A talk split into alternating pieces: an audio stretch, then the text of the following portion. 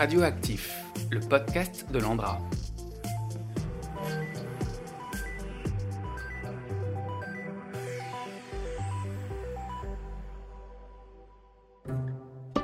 Demain, dans mille ans, la série qui explore la mémoire sous tous les angles.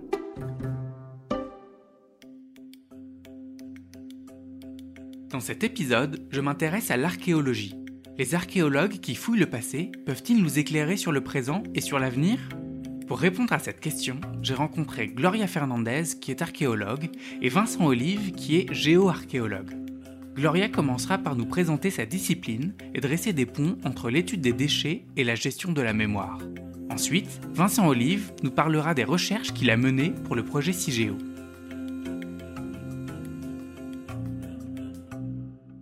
Quand on parle d'archéologie, à l'heure actuelle, on parle de disciplines scientifiques.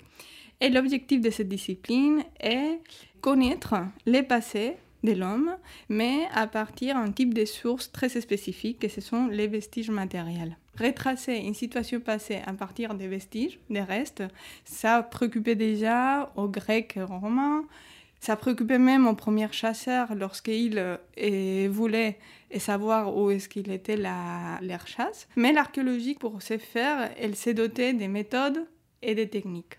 Tout au début, on était très liés à des autres grandes disciplines comme la géographie, l'anthropologie, l'économie, la sociologie. Mais petit à petit, du fait de la particularité de l'archéologie et des types de sources qu'elle emploie, elle a commencé à devenir une science vraiment autonome.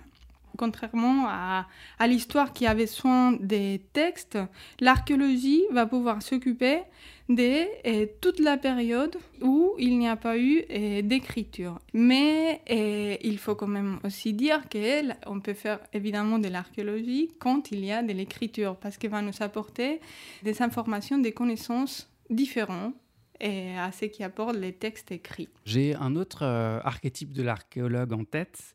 On dit souvent que vous avez euh, la tête dans les déchets et que vraiment l'archéologie, c'est fouiller les poubelles. Est-ce que c'est une vérité ou est-ce que c'est un stéréotype? Bah non, tout à fait, c'est bien vrai. Et on fouille des poubelles. Et en fait, je voudrais bien faire l'image. Les archéologues, en fait, nous nous intéressons à la poubelle parce que tout ce qu'on met de côté, tout ce qu'on, par exemple, on méprise dans l'actualité, on laisse et on oublie, peut être une source d'information très très importante. Et alors, du coup, qu'est-ce qu'elles disent? Qu'est-ce qu'elles disent de nous, euh, les poubelles? Qu'est-ce qu'on retrouve, en fait? Quand on commençait à faire ces études sur les poubelles, on s'intéressait à qu'est-ce qu'il consomme l'homme, que produit l'homme aussi. Parce que ce qu'il va jeter, c'est ce qu'il consomme, c'est ce qu'il produit. Et maintenant, les points de vue ont changé un petit peu et on commence les, les, recherches archéologiques sur, euh, sur euh, des dépôts et des poubelles vont chercher à comprendre aussi qu'est-ce qu'il jette l'homme, qu'est-ce qu'il ne veut pas, et aussi comment est-ce qu'il va gérer, comment est-ce qu'il gère les déchets. Et donc et ça, justement, on voit qu'il y a un changement très important dès qu'il commence la sédentarisation des l'homme. Donc seulement à partir euh, du néolithique, il y aura une gestion et une préoccupation spéciale pour la poubelle. Après cette introduction à l'archéologie, j'interroge Gloria sur les enseignements que l'on peut tirer des anciennes civilisations. Comment ces sociétés s'organisaient-elles pour transmettre leur mémoire collective? La mémoire, c'est l'opposé du déchet dont on parlait tout à l'heure. Donc la mémoire, c'est quelque chose qu'on veut garder, qu'on veut euh, conserver et même récupérer parfois. Et quand on parle de mémoire collective, c'est parce que cette mémoire est partagée par une petite communauté, soit une grande civilisation. Les efforts de conserver, de garder cette mémoire qui peut appartenir à un groupe, est bien par un événement passé réel ou même euh, par rapport à des mythes. Donc euh, là, il y a des efforts qui se sont faits depuis euh, les débuts des civilisations. Des efforts, par exemple, qui reposent surtout sur euh, la tradition orale, comme par exemple les chants, et les poèmes, les récits. Mais une fois que l'écriture va apparaître, il va prendre évidemment la relève.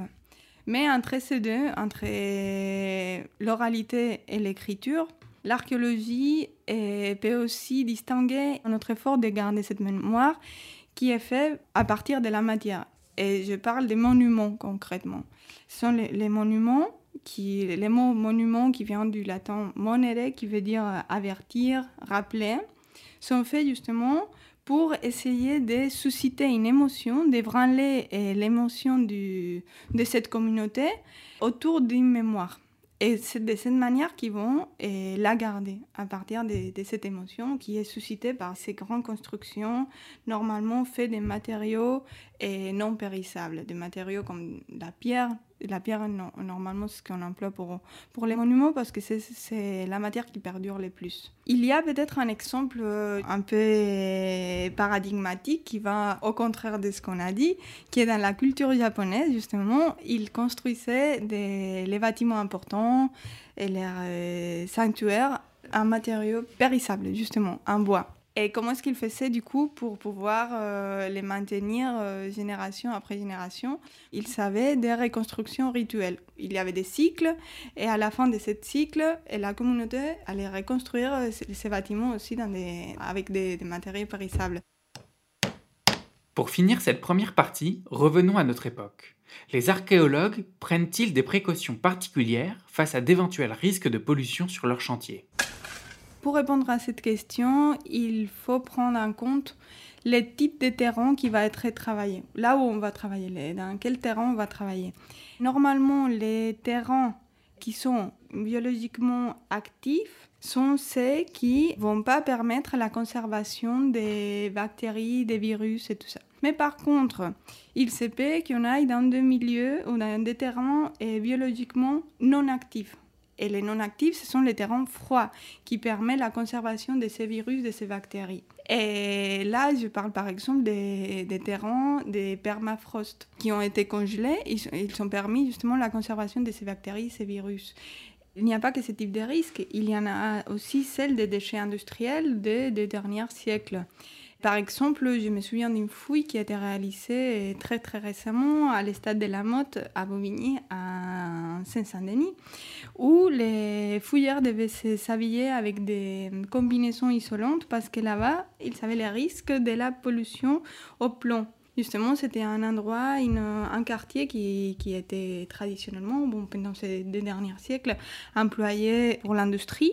Et les terrains qui étaient fouillés, justement, avaient servi pour les déchets de certaines industries. Et dans ces déchets, et, bon, ces déchets contenaient du plomb pour les, les travaux quotidiens, pour les archéologues, commençaient à devenir un risque. Et c'est pour ça qu'il a fallu se protéger justement contre, contre cela.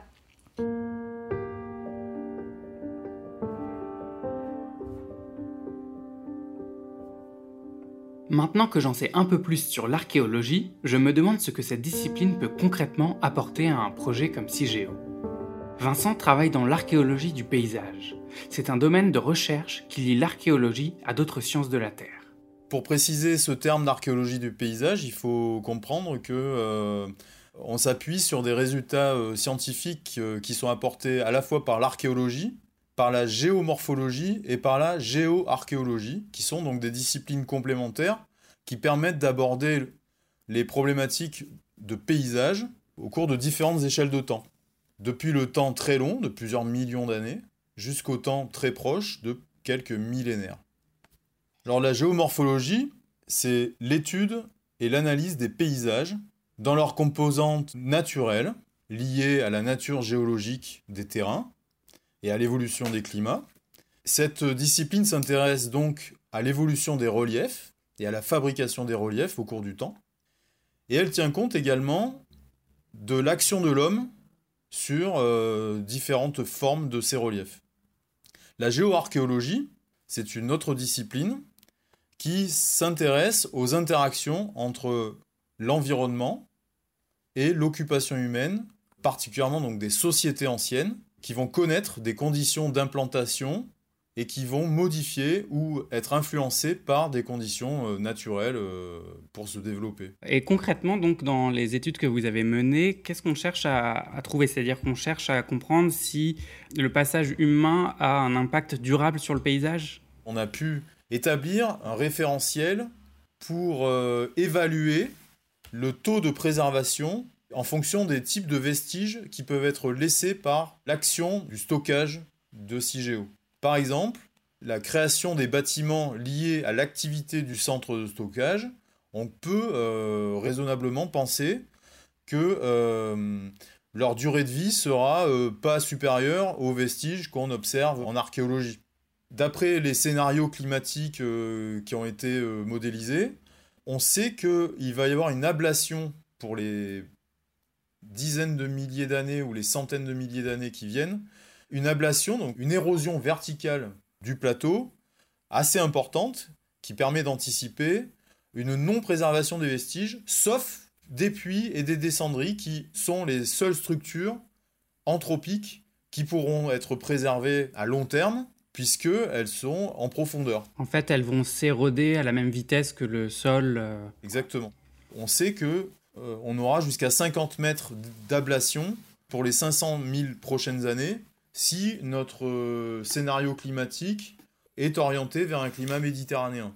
On a également euh, proposé, pour aborder la solution d'un marquage intentionnel du site CIGEO pour les archéologues du futur, on a proposé que ces descendries et ces puits soient comblés aussi avec un matériau particulier et notamment avec des marqueurs artificiels ou naturels mais qui seraient anomaliques afin de, semer des indices qui soient disponibles et, compréhensibles pour les sociétés du futur.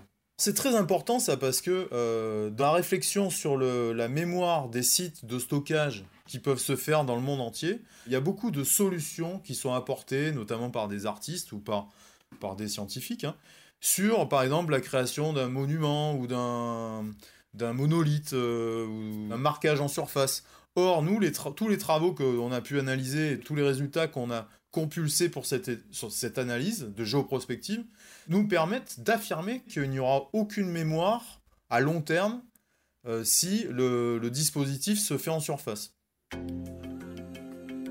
Si rien de ce que l'on va laisser en surface ne survivra à l'érosion, il faut donc qu'on enterre les marqueurs de notre présence pour qu'ils réapparaissent au fil des modifications du paysage. Mais comment savoir quel marqueur laisser? Alors on a eu euh, toute une partie de notre travail qui s'est justement euh, focalisé sur euh, la nature de ces marqueurs-là, qui peuvent être, pour schématiser, soit des objets naturels, mais qui ne sont pas présents naturellement sur le site CIGEO, dans la région du site CIGEO, soit des objets fabriqués par l'homme, donc anthropiques, et qui seraient donc des objets dont nécessairement il faudrait que ces objets-là soient quand même résistants. Par exemple, des matériaux voilà, qui sont résistants à l'abrasion. Euh, Pour les matériaux naturels, par exemple, on a les galets de quartz euh, ou de quartzite euh, ou de granit éventuellement. Donc ça, ce sont des matériaux naturels dont on connaît tout à fait on a un bon recul là-dessus. Hein. Et ensuite, par exemple, pour les matériaux d'origine anthropique, qui, seraient fabriqués, qui pourraient être fabriqués en plus à la demande, eh ben, il y a euh, évidemment le verre, euh, il y aurait des émaux, il y aurait le graphène.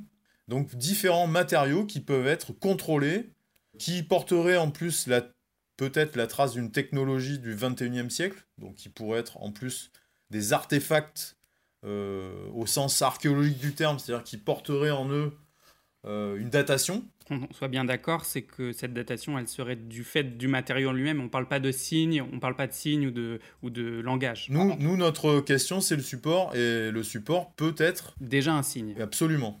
L'artefact qui peut être créé, donc le marqueur de site, qui peut se retrouver être le, le remplissage des descendries et des puits, constitue quand même un candidat très, très efficace, puisque... Euh, il serait préservé et distribué au cours du temps pendant très longtemps. On peut le produire finalement comme on a envie et il permet en plus de, boucher l'entrée. L'archéologie nous amène des éléments de réflexion à différentes échelles temporelles pour la gestion de la mémoire collective. Les civilisations passées nous renseignent sur sa transmission à l'échelle du millier d'années. Au-delà, à plus de 10 000 ans, l'archéologie du paysage nous aide à établir des stratégies pour laisser des traces de nos activités. Merci à Gloria Fernandez et Vincent Olive de m'avoir reçu. Quant à moi, je vous dis à demain dans Milan. Retrouvez les autres épisodes de la série Demain dans Milan sur notre site andra.fr ou sur votre plateforme préférée.